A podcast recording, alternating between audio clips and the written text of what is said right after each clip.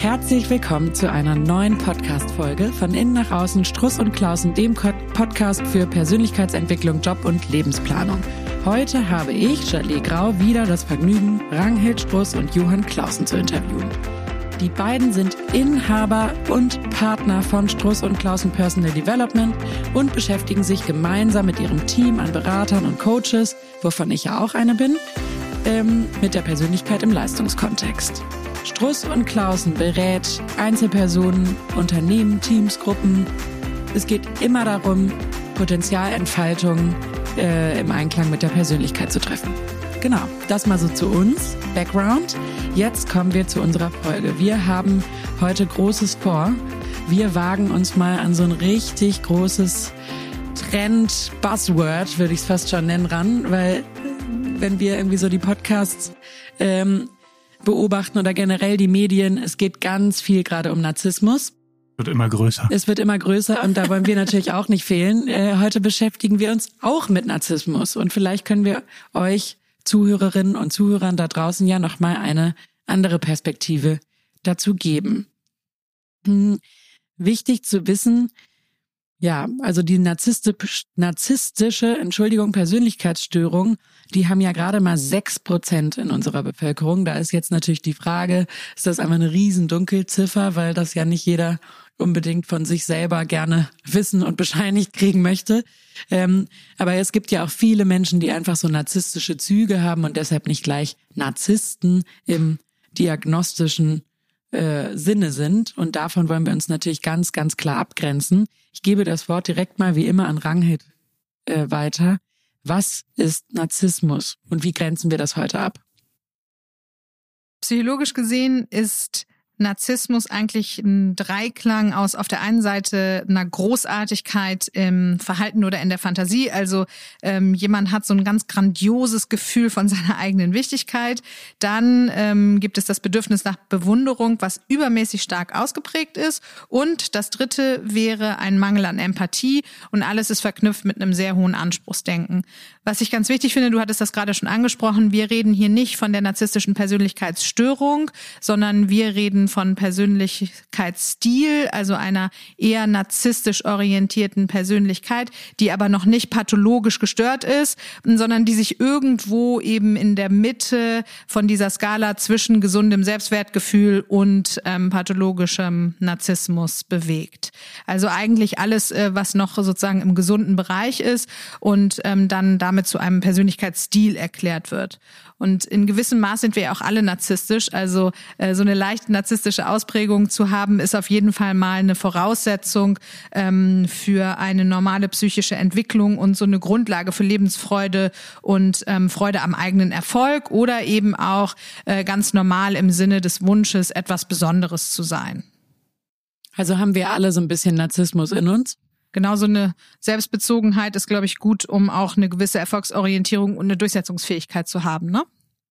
Genau, also es gibt durchaus positivistische, äh, narzisstische Facetten und das Wort ist ja nur mal entstanden aus so einer Selbstverliebtheit heraus, aber so eine gewisse äh, positive Selbstverliebtheit ist ja gar nicht schlecht, weil man dann viel stabiler ist. Also äh, häufig ist es so, dass die Leute dann schon auch eben mehr natürlich Selbstbewusstsein haben, nach vorne zu treten und heraus zu treten und vielleicht auch Führungskräfte zu werden. Und dann im anderen Extrem, was Rangel ja gerade schon aufgemacht hat, ist es so, dass natürlich jetzt manchmal so gesagt wird, das ist ja so ein Narzisst oder mein Chef oder meine Chefin oder wer auch immer, weil häufig das dann sich so zuspitzt, dass die logischerweise irgendwie ihre Führungsrolle ein wenig äh, gefühlt ausnutzen. Aber da werden wir natürlich total vorsichtig, weil wie du schon einleitend gesagt hast, dieses Basswort hat sich eben jetzt so zugespitzt, dass natürlich in unserer Kultur wir jetzt alle ein wenig mehr ähm, Anerkennung haben wollen letztlich und mehr gesehen. Also umso individualistischer die äh, Gesellschaft ist, logischerweise, umso sehr möchte sich ja auch jeder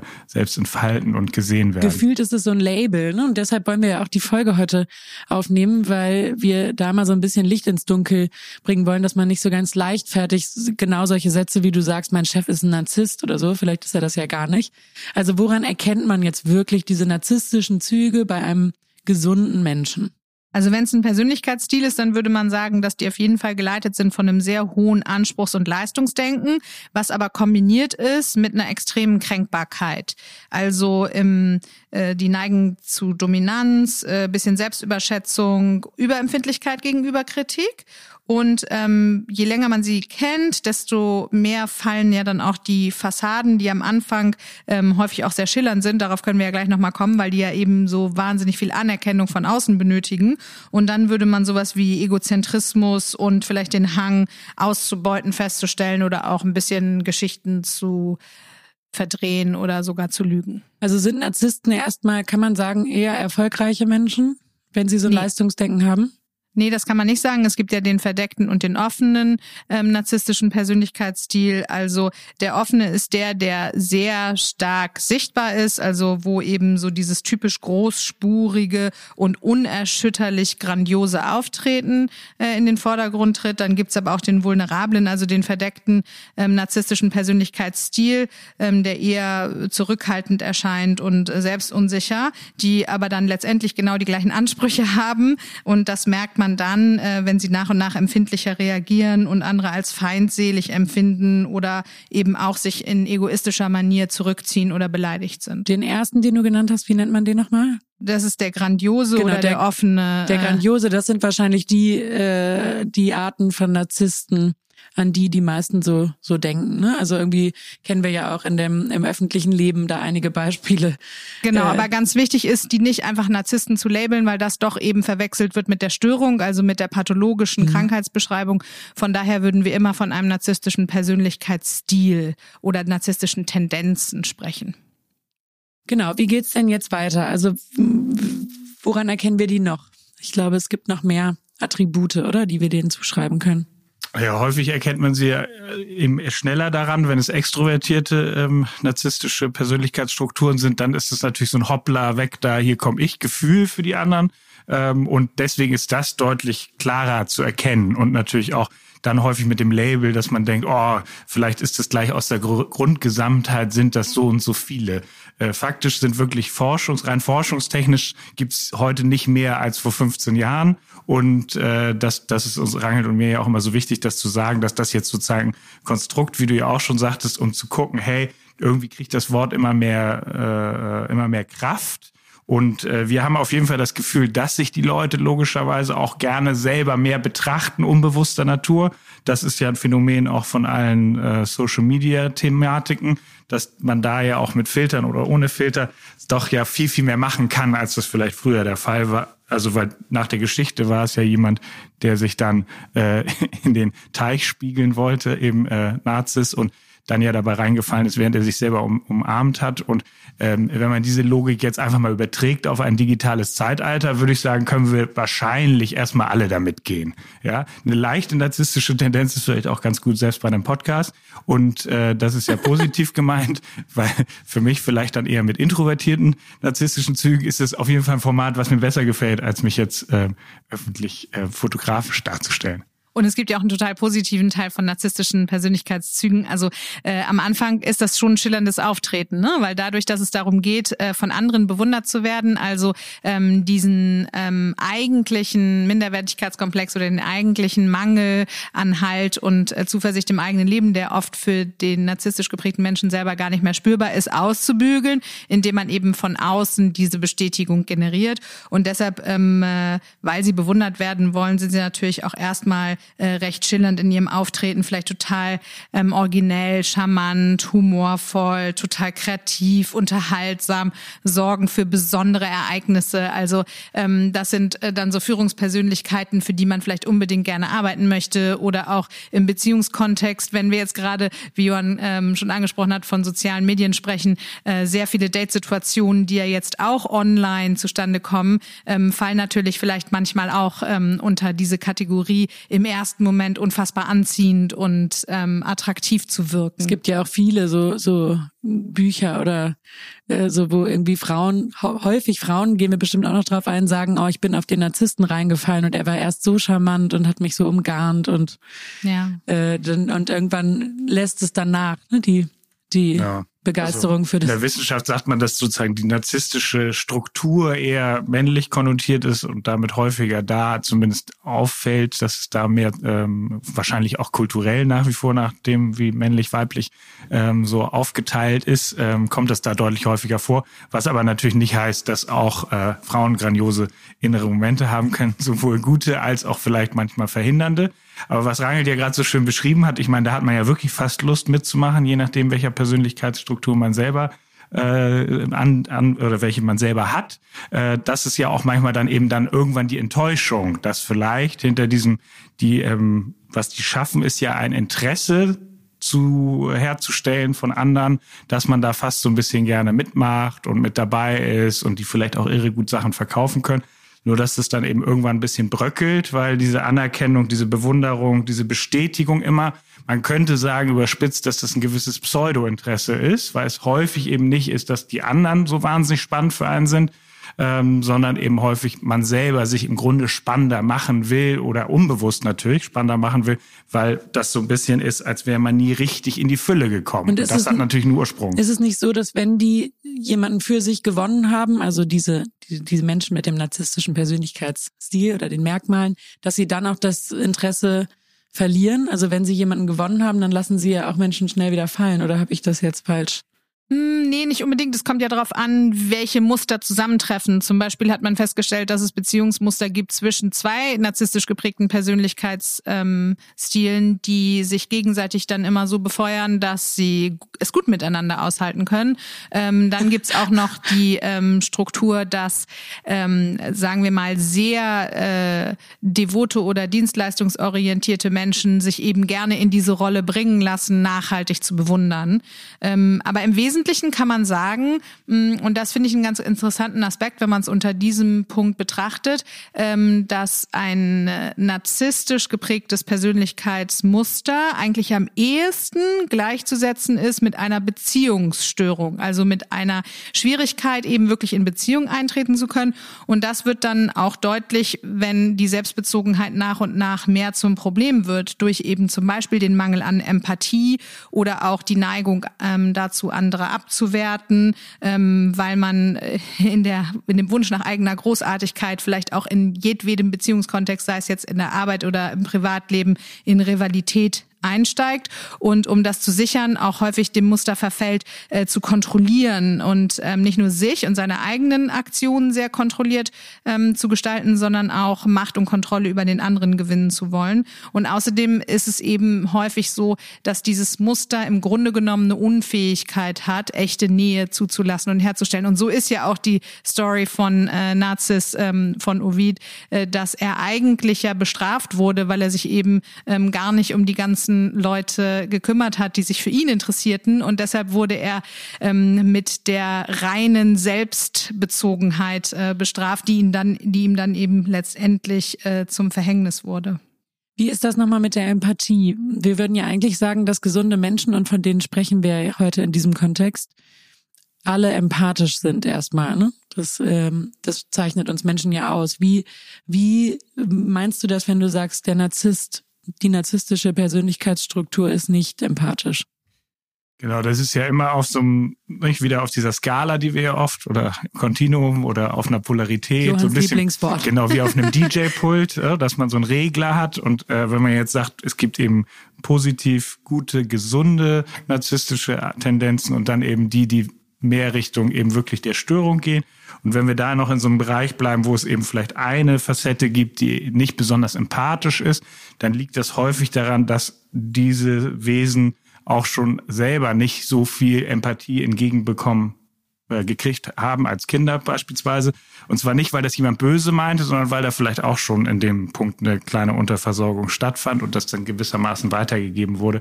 Also es hat auf jeden Fall was damit zu tun, dass in irgendeiner Weise sich eigentlich nicht richtig für die gegenüberliegende Person interessiert wurde und dadurch eigentlich dieses gewissermaßen dieses, was ja, man kann sich ja immer im Gegenüber spiegeln, das ist ja eine Dynamik, aber was hier eben stattfindet, ist, dass man eigentlich schon in der Beziehung versucht, sich selber zu spiegeln, um sich überhaupt zu spüren und zu sehen und einer gewissen Grandiosität eben zu, zu äh, attestieren, weil die im Grunde, und das ist, glaube ich, anders, als man es eine lange Zeit dachte, eigentlich einen Mangel an Selbstwertgefühl hat Und ähm, nach außen wirkt es ja so, als seien die vollkommen, also würden die also alles aushalten können. Und äh, wie Rangit eben sagte, schon in Beziehung kann es natürlich so sein, dass die häufig sehr, sehr gut funktionieren, weil die sich dann auch um jemanden kümmern, der sie dann wiederum auch äh, gegenseitig wieder irgendwie unterstützt und bewundert. Insofern kann sowas, also wir würden es auch nie bewerten, kann das natürlich super funktionieren und jeder kann ja auch mal eine Phase davon haben, wo das vielleicht stärkere Tendenz hat, wo er mehr Zuspruch braucht. Aber wenn natürlich auf lange Sicht diese Interesse an einem Gegenüber fehlt und damit eigentlich auch ein gewisses Eigeninteresse gar nicht vorhanden ist, dann äh, würden wir sagen, ist das ungut für jede Beziehung. Genau, diese ursprüngliche, ähm, der ursprüngliche Mangel an Halt durch äh, einen Mangel an Liebe würde dann eben äh, dahin führen, dass man unbefriedigte Größenansprüche hat auf der einen Seite und auf der anderen Seite ein bestehendes Minderwertigkeitsgefühl. Und die narzisstischen Tendenzen sind eben dafür da, äh, das auszugleichen und ähm, Deshalb ist es schwierig, Empathie zu entwickeln, wenn man eben keinen stabilen Selbstwert entwickeln konnte. Das heißt eigentlich mit sich selber auch nicht in Mitgefühl und in äh, Kontakt mit den eigenen Bedürfnissen steht. Dann ist es natürlich auch in der Kombination damit, dass man immer im Mittelpunkt stehen muss und eigentlich wahnsinnig viel Aufmerksamkeit für seine Interessen und Bedürfnisse von anderen einfordert, ähm, überhaupt ein Gespür für die anderen zu entwickeln. Ne? Genau, das ist eigentlich auch nichts, was bewusst häufig böse hergestellt wird, sondern es gibt auch so Fälle, die kennt man ja selber, wird einem eine ganz interessierte Frage gestellt und dann antwortet man ein Wort und äh, schon geht der ganze Abend quasi von einer anderen Person zwar mit diesem Ausgangswort los, aber mehr oder minder über eigene Geschichten. Und danach wird gesagt, man hat sich ja so wahnsinnig herrlich ausgetauscht. Und das kann ja auch mal einen Abend gut so funktionieren, aber es gibt durchaus sehr durchdringende Gestalten, wo man das Gefühl, okay, ähm, da ähm, waren wir sozusagen einmal Hilfesteller im hier rum geht's jetzt und dann wird interessiert nachgefragt und dann geht's eigentlich nur noch um die andere Person. Und das sind auf jeden Fall auch Tendenzen dazu, dass man eher äh, Interesse an sich selber hat und man soll ja ruhig Interesse an sich selber haben. Nur die Frage ist, wie viel Raum das einnimmt dann.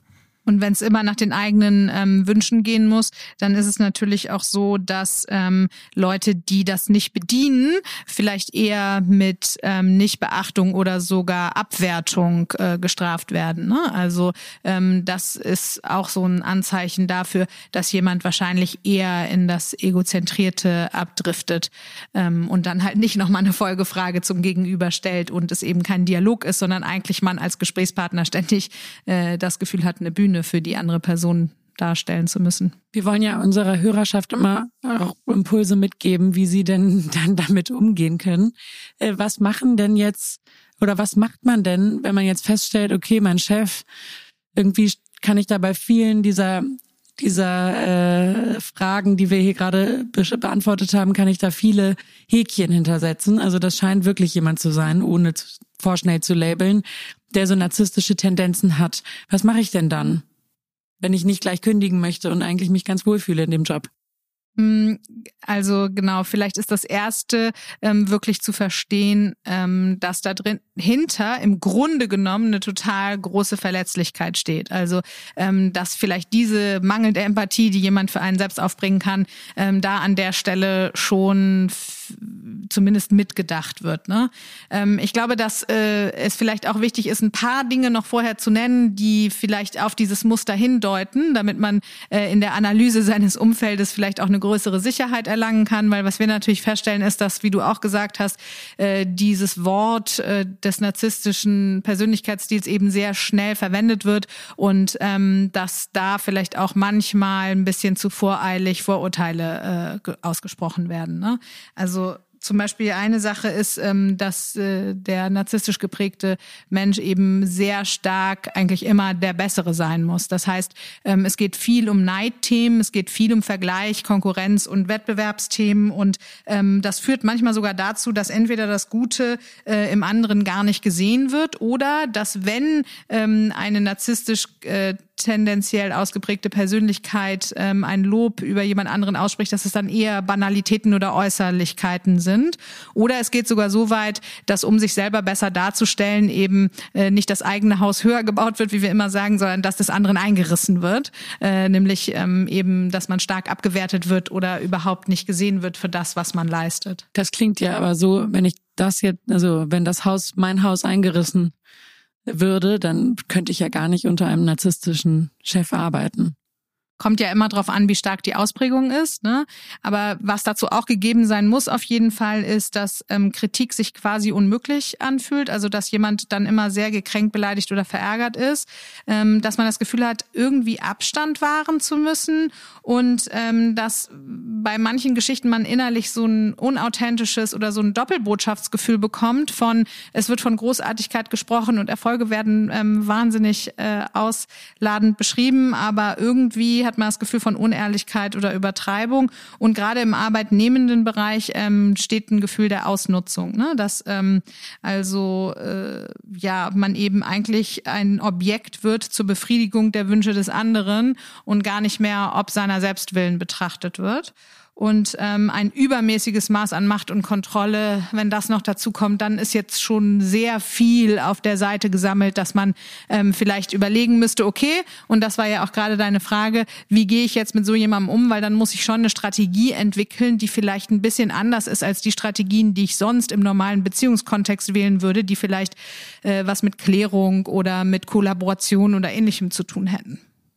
Also ja, genau. ich finde es schwierig, wenn jemand nicht empathisch ist, wo, wo greife ich überhaupt an? Also wo setze ich an? Das genau, das ist ja ein Extrem. Derjenige oder diejenige ist ja nicht gar nicht empathisch. Also eigentlich geht das ja da los, dass er sich selber im Blick hat immer und deswegen gar nicht so viel äh, auf den anderen als Person im inneren charakteristischen Kern guckt, sondern eher den ja als ein Spiegelungsobjekt benutzt. Das klingt jetzt sehr komisch, aber eigentlich ja jemand ist, der dann eben möchte, dass man auch dafür Anerkennung gesehen, bewundert wird, was Rangel gesagt hat. Das brauchen wir in einem gewissen Maß ja alle.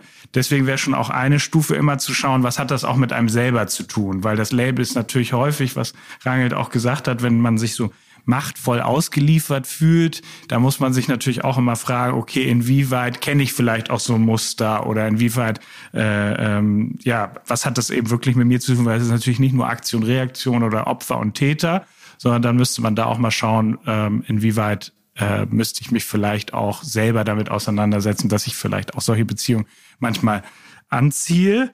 Und wie man geht man um? Am besten erstmal nicht konfrontieren, vor allen Dingen nicht vor anderen konfrontieren, weil es einen gewissen Schutzrahmen braucht. Also es ist relativ unsinnig, umso heftiger dieses Profil ist, umso hat man manchmal ja den Wunsch, ist ganz deutlich, äh, darauf hinzuweisen, dass das nicht richtig ist. Aber das ist ein sehr mächtiges, ja, man muss immer sagen, es ist ja eine Lösung, die es für denjenigen oder diejenigen mal, ähm, also der, das war ja ein, ein Verlust oder ein Mangel und der hat dann sich so rausgebildet, dass es ja im Grunde eine kompensatorische Anstrengung war, eine Lösung ins Gute zu bringen. Paradoxerweise genau. führt es dazu nicht, aber gleichzeitig deswegen sollte man dann davor warnen, würden wir ein bisschen davor warnen, die zu schnell zu korrigieren, weil A würde sich das ja auch wieder drüber stellen und äh, B brauchst dafür natürlich einen richtigen Rahmen, was übrigens fürs therapeutische Setting auch so ist. Genau, diese Selbstwertregulation anzuerkennen, ähm, glaube ich, ist echt ein guter erster Schritt. Und ähm, warum man diejenige Person auch nicht konfrontieren sollte, ist, weil ähm, je stärker das äh, narzisstische Thema ausgeprägt ist, desto wahrscheinlicher ist es, dass man nennt das eine Ich-syntone äh, Persönlichkeitsausprägung. Das heißt, äh, das sind Merkmale, die die Person überhaupt nicht als störend empfindet. Und deshalb ist deine Frage ja, wo soll ich denn da ansetzen, eigentlich ein bisschen hinfällig, weil derjenige überhaupt überhaupt keine Veränderungsbereitschaft ähm, hat. Also dass der, der, das ist gar nicht im Interesse dieser Person, ähm, daran was zu verändern, weil tendenziell eben Teil der Störung ist oder des, äh, der Ausprägung, ähm, dass man es eigentlich gut findet, äh, so zu sein. Ne? Dann kann ich wieder nur an mir selber arbeiten. Ne? Naja, also erstmal muss man ein bisschen schauen, wie fühle ich mich in Bezug zu der Person und wie Johann eben gesagt hat, häufig sind es auch im Arbeits- oder im Beziehungskontext privater Natur Wiederholungen von ähm, Beziehungen, die wir schon in unserer Kindheit kannten. Also wenn ich zum Beispiel in meiner Kindheit mit einer für mich bindungsrelevanten Person die Erfahrung gemacht habe, dass ich immer nur auf ihre Bedürfnisse eingehen muss, dass es nie um meine Bedürfnisse ging und dass vielleicht ein Teil dessen, wie ich Anerkennung bekommen habe, da darin bestand, dass ich meine Erfolge besonders groß gemacht habe oder im Leistungskontext hervorgestochen bin, dann kann es sein, dass das etwas ist, was ich dann im Arbeitskontext wiederhole. Ne? Und deshalb muss man erstmal gucken, aha, wie fühle ich mich denn eigentlich im Job? Weil wenn ich ständig spüren muss, was der andere will und wie es ihm geht und irgendwie gar kein Raum dafür ist, was eigentlich meiner Meinung entspricht, dann ist das ja schon mal ein wichtiges Zeichen. Dann ist das meistens gepaart mit einem hohen Maß an Misstrauen und Kontrolle. Also, dass man sich irgendwie fragt, hä, warum wird mir die Verantwortung nicht nachhaltig übertragen und warum werde ich immer so microgemanagt? Und ähm, dann dann gibt es aber eben auch wieder diese Phasen des Überschüttens mit Aufmerksamkeit und irgendwie weiß man gar nicht so genau, okay, wann kommt eigentlich was, worauf ist Verlass und so. Und das sind dann so Anzeichen dafür, dass man sich eben, wie wir gerade schon angesprochen haben, eine Strategie überlegen muss, die eben nicht darauf ausgerichtet ist, äh, zu konfrontieren und auch nicht bloßzustellen oder so, weil dann geht's natürlich, wird's natürlich noch schlimmer. Also es geht darum, ähm, irgendwie mitzufühlen, also im Sinne von, Verständnis dafür aufzubringen, dass das wohl eine Wurzel hat, die sehr viel weiter zurückführt. Aber ähm, man darf keine Erwartungen stellen, weil letztendlich ähm, wird man an diesen Erwartungen möglicherweise scheitern. Ähm, man sollte darauf achten, den Ruf des Vorgesetzten oder der Vorgesetzten zu schützen. Ähm, und dann ist es letztendlich so, dass man ähm, vielleicht Ideen geben muss, ohne zu korrigieren. Also äh, sozusagen den diplomatischen, den charmanten Weg wählen sollte und auch sich im Selbst Selbstmanagement üben soll. Weil was zum Beispiel ein ganz typisches Zeichen von narzisstisch geprägten Persönlichkeitsstrukturen ist, ist, dass ähm, die einen mit Aufgaben zuballern, die eigentlich im Grunde genommen viel zu viel sind für die Zeit und die Energie, die einem zur Verfügung steht. Und da sollte man sich im Selbst- und Zeitmanagement so üben, dass man ähm, die Aufgaben ohne Sinn einfach ignoriert, weil du dir sicher sein kannst, ähm, dass die Führungskraft das äh, auch vergessen wird, was sie dir da alles aufgetragen hat. Und dann ist es wichtig, ähm, sich Auszeiten zu nehmen, also in der Zeit, in der weniger zu tun ist, ähm, äh, auch tatsächlich äh, Selbstfürsorge zu betreiben. Und je nachdem, wie schlimm es ausgeprägt ist, Johann meinte ja gerade schon, ist ja so ein Regler, ne? Ähm, desto mehr, ähm, äh, äh, desto schlimmer es ist, desto wahrscheinlicher wäre auch ein gutes Lösungsmuster eben wirklich zu gehen. Aber nicht ohne das für sich selber zu reflektieren, weil sonst die Wahrscheinlichkeit groß ist, dass man wieder an eine ähnliche äh, Person geraten wird. Genau, daher eventuell dann natürlich auch sich Hilfe suchen oder holen, weil man das natürlich nicht einfach nur alles hinnehmen muss, wenn es jetzt ganz, ganz extrem ist und richtig Schmerz bereitet. Und manchmal wird ja in der Literatur von so toxischen Beziehungen gesprochen. Ähm, dann muss man natürlich auch früher oder später äh, vielleicht wirklich das Weite suchen, weil umso heftiger die Dynamik ist, also nicht, wie Rangelt ja auch schon sagte, also der Nazis fällt ja dann auch wirklich eben in den ins Wasser. Und äh, so ist die Frage, wie lange bleibe ich in diesem Muster mit drin. Ähm, womit man rechnen muss, ist, dass man dann nicht besonders gut losgelassen wird, weil häufig dann trotzdem der Fehler zum Gegenüber verschoben wird, weil das System ja nicht aushält, dass die großartige Struktur anerkennt, dass es auch Schattenseiten gibt oder eben sozusagen menschliche Fehler, die will man ja im Grunde nicht haben, weil das ja dieses ganz kleine ja im Grunde ungute Gefühl von Tag eins war, dass man eben irgendwie auf immer Ambivalenzen stieß und kein richtig gutes Bindungsverhältnis hatte. Also dieses in Bindungstheoretischen eben nochmal, dass man so ein richtiges Vertrauen, Urvertrauen weder zu sich noch zu seinem Gegenüber hat, das äh, ist natürlich dann auch eher ungut. Und diese Willkür, die ist natürlich irgendwann auch ein bisschen anstrengend für die eigene Psyche, ne? wenn man äh, kritisiert wird, aber nicht in den Austausch treten kann und äh, ständig in so eine Überforderung gerät, ähm, weil man eben zu viel äh, aufgeladen bekommt, dann ist es auf jeden Fall ähm, wichtig, mal zu fragen, hey, tut mir das eigentlich noch gut oder nicht? Ne? Muss ich nicht vielleicht für mich selber eine andere Form von Schutz aufbauen? Und so würde man das zum Beispiel ja in der therapeutischen Arbeit auch machen. Es geht dann auch darum, äh, die eigene Lebensgeschichte zu reflektieren und mal zu gucken, okay, ähm, welchen Anteil habe ich auch daran, woher kenne ich das, ne? Oder äh, manchmal ist es ja vielleicht sogar so, dass man sich selber da so ein bisschen erkennt und sagt, ach, also äh, ich habe ehrlich gesagt auch ein ganz schön hohes Anspruchsdenken vielleicht an irgendwie, was weiß ich, meine Besonderheit oder ich bin vielleicht jemand, der ähm, gerne die Kontrolle über Dinge hat oder der ähm, vielleicht eingenommen ist von starken Fantasien meines eigenen Erfolgs oder so. Also jetzt nicht ich, sondern jemand, der das hört ähm, oder die das hört, dann wäre es ja auch ganz spannend, sich selber mal zu fragen, hey, wie kann ich denn damit umgehen, wenn ich vielleicht auch so eine narzisstische Tendenz habe? Und genau, das, das wäre meine nächste Frage gewesen ähm, das kann ja ganz gut sein. Ne? Also wir haben ja von dem Regler gesprochen. Wenn der jetzt nur äh, ein Viertel aufgedreht ist, ähm, ist das ja nicht gleich irgendwie besorgniserregend oder so. Also das wollen wir natürlich auch auf gar keinen Fall hier verursachen, dass, dass Leute jetzt das hören und denken, oh Gott, äh, das kenne ich von mir auch. Ähm, das hat ja auch, ne, wie, wie, wie ihr so schön erläutert habt, ganz viele Vorteile. Aber was mache ich denn dann ganz genauso? Wenn ich jetzt merke, Johanns Beispiel fand ich super, in so, bei so Abendessen bin ich die, die eigentlich immer ihre eigenen Geschichten erzählt und nur den Spielball der Frage nutzt ähm, wie kann ich damit umgehen? Also diese Erkenntnis auf der anderen Seite ist ja auch schmerzhaft. Ne? Das total, total. Und eben wie Johann auch gesagt hat, es ist eben Bewältigungsmuster. Es ist ein, es ist ein Ansatz zur Selbstregulation. Das macht man ja nicht irgendwie absichtlich, um anderen Menschen zu schaden, sondern das macht man, um selbst irgendwie zu überleben, eine, eine eigene Identität zu fassen und sich irgendwie gut zu fühlen. Ne? Also Selbstmitgefühl ist wieder der Anfang. Genau, mit sich selber in die Beziehung zu treten, vor allen Dingen durch Biografiearbeit. Ne? Ja, und eben, dass wir auch einfach so viele Facetten haben. Also das kann ja auch sein, dass eben bei so einem Abendessen mit, keine Ahnung, acht oder zehn Leuten das ja auch einen ganz tollen Effekt hat und man dafür eben einfach eine enthusiastische, äh, gute Geschichtenerzählerin ist. Und dann finden das ja auch alles her alle herrlich. Wenn das sich natürlich so durchzieht, dass man mit seiner Partnerin oder mit ganz, also in auch Einzelgesprächen oder Face-to-Face -face oder man berät jemand und plötzlich ist eigentlich der Coach, der Klient, äh, verschiebt sich total das Verhältnis, weil man plötzlich aus seinem eigenen Leben erzählt, dann wird es natürlich irgendwann kippt es. Ne? Das kennt man so von früher noch, so von Vorstellungsgesprächen, wo man sich beworben hat und nach zwei Minuten Fragen stellen, erzählt plötzlich derjenige, der von seinem Job erzählt. Das kann ja natürlich eine ganz tolle Sache sein äh, weil man dann nicht so viel von sich preisgeben muss. Äh, aber es kann eben dann kippen und ich glaube, wenn es kippt und ein ungutes Gleichgewicht gibt, dann wird man das ja erkennen.